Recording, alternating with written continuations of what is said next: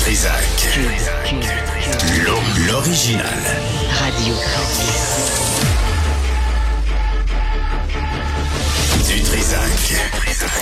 Votre plaisir coupable. Cube Radio. Bonjour tout le monde, Euh, on est lundi le 4 décembre 2023. J'espère que vous allez bien euh, la veille de Noël dans 20 jours. Allez faire vos courses à Gramouille. Vous allez être en retard comme moi, comme chaque année. Euh, disons, euh, midi, euh, à midi, on aura avec nous le chef du SPVM, Fadi Daguerre. Euh, quelques sujets à aborder avec lui. Et aussi à 13h, cette nouvelle, Richard en a parlé un peu plus tôt euh, à son émission. Roger Brulotte sera avec nous. Il a, il a participé à la création de Youpi. Vous vous souvenez, Youpi, euh, avec les expos, la grosse mascotte orange sympathique, euh, qui parle pas, mais euh, qui est censé être euh, là pour amuser les gens. Ben là, on apprend que ça coûte, euh, si tu veux, passer un moment avec Youpi, qui parle pas en passant, euh, c'est 200 pièces. Clac. Puis tu vois, au Centre Bell, le, le billet, c'est quoi, 2, 300 pièces? Stationnement 40 pièces, la bière 16 et 50. Pour une bière en canette, 16 et 50, sérieusement. Puis un hot dog. Qui, est-ce que, est-ce que les hot dogs sont encore considérés comme de la nourriture? Je suis pas certain. Je pense que c'est comme un, un, remplacement de nourriture. Bref, euh, 5 piastres le hot dog. Ça, c'est au Centre Bell. Puis je vous rappelle le Centre Bell, puis on salue la famille Monsun. Je la salue personnellement de tout faire depuis 1996, depuis la création du Centre Bell, de tout faire pour faire baisser la valeur foncière du Centre Bell. Ça valait 200, ça coûtait 265 millions en 96. Et aujourd'hui, ça vaut 159, quelque chose de même. Exprime, ex- expliquez-moi un seul taudis sur l'île de Montréal qui a perdu la valeur à part le Centre Bell. Bref, jamais assez. How much is enough, euh, la famille Molson? Euh, much is enough? Ça vous en prend combien pour être heureux? Toute évidence, euh, c'est jamais assez. Et là, maintenant, euh, euh, va charger 200 pièces pour ne pas vous parler, pour faire un câlin, puis vous apporter un sac cadeau de- d'une valeur de 75 pièces avec, euh, tu sais, probablement acheté chez Dolorama, là, en passant. Euh, notre invité est avec nous, Gilles Julien, docteur de son état, pédiatre social. Gilles, bonjour. Salut Benoît. Comment, comment, d'abord, comment allez-vous, docteur Julien? Comment va la santé? Comment va euh, tout le reste, les fonctions? Euh, tout va bien, là. J'espère que tu ne parles pas de mon âge, là. Mais- ce matin, ça m'est arrivé. Et, euh, non, non, ça va bien. Oui. Je vieillis bien, puis Je reste actif, je suis en forme, puis j'ai un, un repositionnement un petit peu, mais je reste très, très impliqué, puis euh, alerte. À cette, euh, Et, euh, à cette, euh, parce que Gilles, t'es le, et ça tombe bien parce que tu es le porte-parole de la Fondation Docteur Julien qui porte ton nom. Euh, pour rappeler aux gens, là, la pédiatrie sociale, c'était pas évident. Là, là, c'est rendu, euh, c'est rendu accepté, c'est rendu une façon de faire. Mais t'as mené des combats euh, ardus là au cours des, je sais pas, 20 dernières années. Oui, oui, c'est- euh, oui, oui, il y a eu beaucoup de combats, euh, beaucoup de. En fait, j'ai réalisé mes rêves de pratique, puis ça faisait pas l'affaire nécessairement de tout le monde, puis c'est toujours compliqué, tu sais, quand tu dis, ben moi j'ai un objectif, je m'en vais là, puis mon objectif il est quand même euh, louable, là, tu sais, c'est- je, je veux améliorer le sort des enfants les plus vulnérables, puis donc euh, j'ai fait fi un peu de ces critiques-là? Il y en a encore, hein, c'est pas ça finit jamais. Ouais. Mais on a quand même un bon succès euh, et euh, l'approche de pédiatrie en communauté, c'est quand même élaboré beaucoup au Québec, mais il y a beaucoup de personnes à l'extérieur du pays qui, qui s'intéressent à notre approche. Donc, à quelque part, c'est correct, mais il reste tellement à faire au Québec avec tout ce qui se passe. Mais, mais, euh, mais, mais Gilles, en même temps, il y a 40 centres de pédiatrie sociale au Québec. C'est quand même une victoire, là. Tu peux mettre ça dans ton CV quand tu vas te présenter pour une nouvelle job. Euh, ouais, ben euh, oui, oui, et non, oui, c'est-à-dire que je suis assez fier. Ça reste quelque chose de gros euh, à, à bien gérer, tu sais, dans le sens que c'est moi, je veux préserver les valeurs de l'organisation, la mission. Euh, quand tu démultiplies ça en 45 centres maintenant, Ah oui, 45. euh, on n'est pas responsable des 45 centres, euh, sauf pour une partie de qualité de l'acte, de, l'acte médical, social. Ça, on, est très rigoureux là-dessus. Mais tu sais, au niveau de l'organisation, ils ont des CA, sont- ils sont autonomes, mais ils ont quand même des critères, puis on certifie les centres. Bon, euh, la, la, la guignolée, je sais que c'est le 16 décembre, mais je préfère te prendre d'avance parce que euh, après, le moment donné, t'es partout, là. Tu sais, on, on, on, se peut plus. On te voit partout, on t'entend partout. Je me dis, je vais le faire à l'avance, comme ça, tu sais. On, on va commencer. c'est le 16 décembre. Qu'est-ce que vous avez prévu, là, pour le, pour le, puis ça va jusqu'en janvier, là, on peut donner. Euh, puis quand on donne, ça va où? Ça sert à quoi, Gilles? Ben, quand, quand on donne Fondation Dr. Julien, tu à, à la guignolée Dr. Julien, qui dure du 15 novembre, dans le fond, au, au 15 janvier, donc c'est deux mois. Tous nos systèmes sont en fonction. Les gens peuvent donner là, beaucoup maintenant par, euh, par Internet et compagnie. C'est Ouais. moins porter des sous dans les boîtes. Mais la journée du 16, c'est des sous dans les boîtes, à, à plusieurs coins de rue à Montréal encore. Et c'est festif, puis les trois centres sont ouverts pour des visites, les trois centres affiliés à la Fondation. Donc, l'argent qui est récolté à la guignolée va, directement au service, enfin, ça, c'est c'est un peu bizarre, service direct aux enfants. Donc, tous les soins qu'on donne aux enfants sont payés par, euh, en partie la guignolée. Il y, a, il y a une partie qui est payée par le gouvernement maintenant, mais c'est à peu près le tiers de nos besoins. Mais on a besoin de la guignolée, puis tu sais, comme d'habitude, là, tu, tu vas dire, je me répète d'année en année, mais Mhm. c'est un peu notre bilan annuel. Notre, tu sais, ils sont, les- la population est contente? On s'en va-tu dans la bonne voie? On prend des positions aussi euh, publiques là, par rapport à, à ce qui se passe avec les enfants aussi au Québec. Il y en a qui sont d'accord, il y en a qui sont pas d'accord. Mais on, on garde nos valeurs. C'est que l'enfant est au centre de toute la patente et, et les sous qu'on ramasse vont vraiment directement à ça. Il y a une faible Hmm. partie qui va à de l'administration, mais on est en dessous de ce qui, ce qui, euh, ce qui est co- courant. Et c'est plus l'argent des grands donateurs qui vont euh, à, à la gestion, je dirais. Mais, mais la population qu'elle donne, ça va direct aider un enfant. Euh, dans les, les, les 45 centres. C'est quoi? C'est la 21e édition de la guignolée du Ouais. docteur Julien. En 2022, vous avez ramassé combien?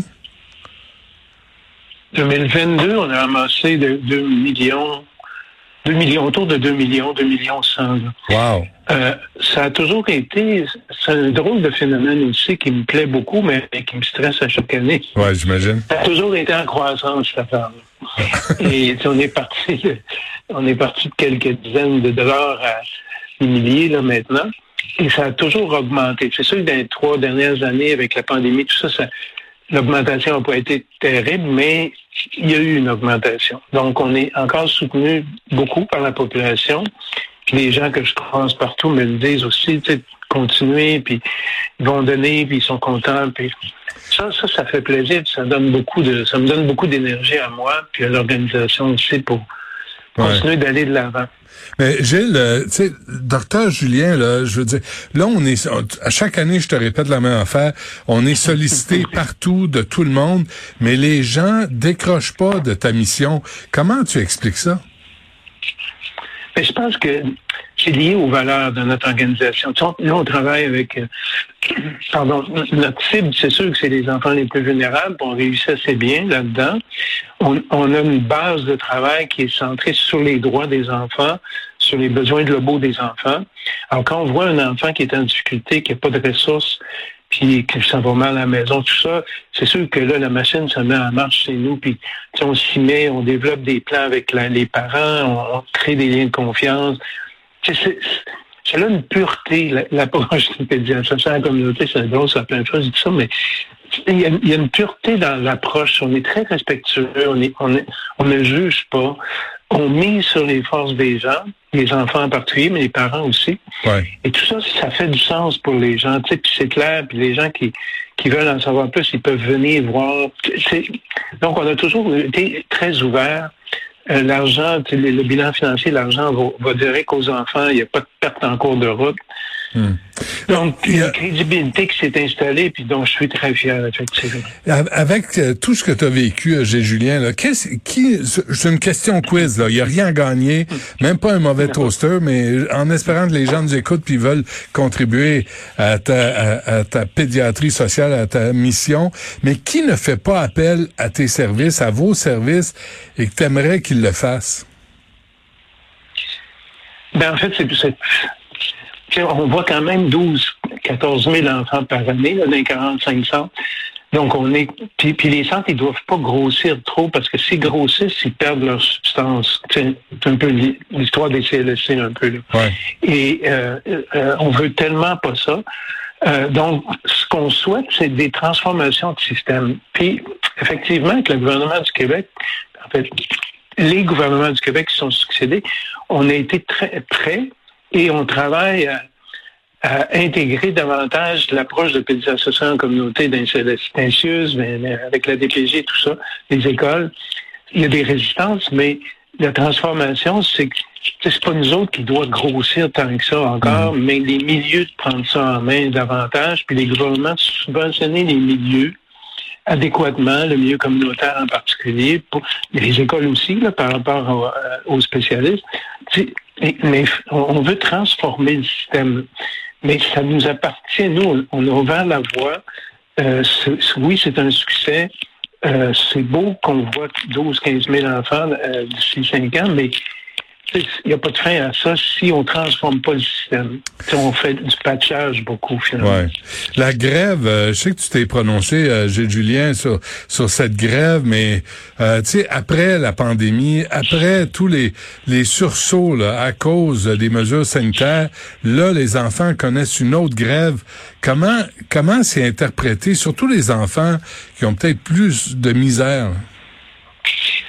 Ben, tu sais, les enfants, euh, les enfants que nous, on voit dans les milieux plus vulnérables, c'est des enfants qui ont, qui ont des gros besoins, qui ont besoin d'être accompagnés au quotidien, qui, qui ont besoin de repères, qui ont besoin de mentors, qui ont besoin de venir pleurer dans nos bras, de, venir se mettre en colère après nous pour évacuer des, des plus grosses colères. Donc, euh, euh, donc, c'est- notre rôle fondamental, c'est ça.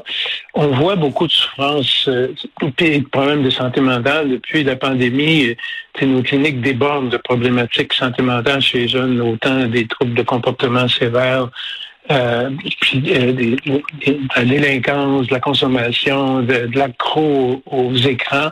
A beaucoup, beaucoup de misère à les sortir de leur maison. Ils dépriment souvent. Tu sais, dans euh, euh, en- avant Noël. Il y a toutes les fêtes de Noël pour les enfants qui ont des grandes significations, puis surtout avec leur enseignante ou à la garderie, il y a des, petites- des petites fêtes de tout ça. Ça, c'est Ouais. des repères pour les enfants. Quand tu leur enlèves ça, ils sont complètement perdus, puis ils pensent que qu'ils retourneront plus à l'école, ils pensent qu'ils vont manquer leur année, qu'ils vont devoir doubler. Tu sais, ils pensent toujours le pire là, dans des situations comme ça, puis ils ont besoin d'être rassurés. Puis heureusement, sais, je, la semaine passée en clinique, j'avais besoin de parler à un prof, puis elle pouvait pas se présenter à cause de la grève, mais elle, a réussi à nous envoyer euh, sur son temps libre, des documents qu'on avait besoin pour construire un plan pour l'enfant.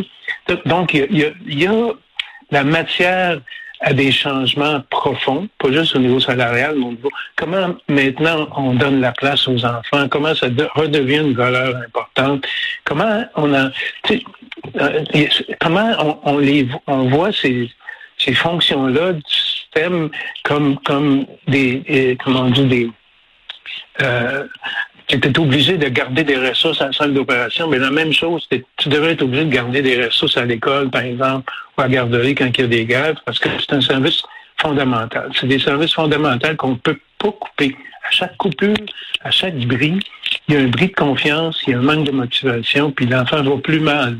Et nous autres, c'est de l'ouvrage, parce que tu fais des petits gains progressifs, puis là, tout d'un Ouais. coup, oups, ça, ça se brise en cours de route. Chaque, va falloir qu'on se parle plus souvent, là, Benoît, puis se voir, parce qu'à chaque fois qu'on se parle, on se voit pas, ça marche mal, nos, techniques, mais, On va te revoir.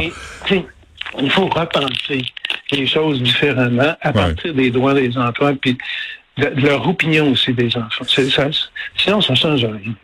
En tout cas, il y a un endroit, là, la Fondation Dr Julien, on commence là. Je sais que ça commence le 15 décembre jusqu'au 15 janvier, mais euh, mais on peut envoyer des dons, soit par Internet. Ça pas besoin d'être 10 000 piastres, là, mais euh, je pense que chaque don est apprécié et ça va, ça va, ça va aux enfants, ça va au personnel qui prend soin des enfants aussi. Alors, je pense si, si les enfants, c'est important de la société québécoise, c'est comme ça que ça se traduit, hein? Absolument, totalement. Puis l'enjeu, c'est ça. Là. Ils sont importants pour le pour les, les adultes du Québec actuellement? Hmm. On va travailler là-dessus, euh, docteur Gilles Julien. Je vous le rappelle, pédiatre social, la Fondation Docteur Julien. C'est facile à trouver sur euh, Internet pour euh, envoyer un peu un peu d'aide parce que les gens qui sont à la Fondation, qui sont dans les cliniques de pédiatrie sociale, aident vraiment les enfants sur le terrain et dans leur famille au lieu de les retirer. Parce que c'est ça qu'on faisait à la DPJ avant. Hein? On les retirait puis on essayait de régler le problème. Puis toi, ton approche, c'est l'inverse. Ben non, non ils sont encore placés parce que la DPJ a peu de moyens, elle aussi. c'est un peu une catastrophe au niveau de la protection de la jeunesse aussi. Ça va pas bien. Il manque de ressources. On déplace des enfants loin.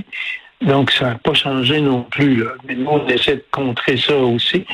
Puis avec eux, euh, donc une ouverture aussi. Mais là, il faut plus d'ouverture. Puis que quelqu'un, qui, un décideur, finisse par dire, ben ça va faire au Québec, on va changer le paradigme de soins aux enfants, puis ça presse. Souhaitons-le. Gilles, Julien, merci. Lâche pas. on se reparle merci, quand tu Benoît, veux. Bientôt. Ça marche. OK, bye bye.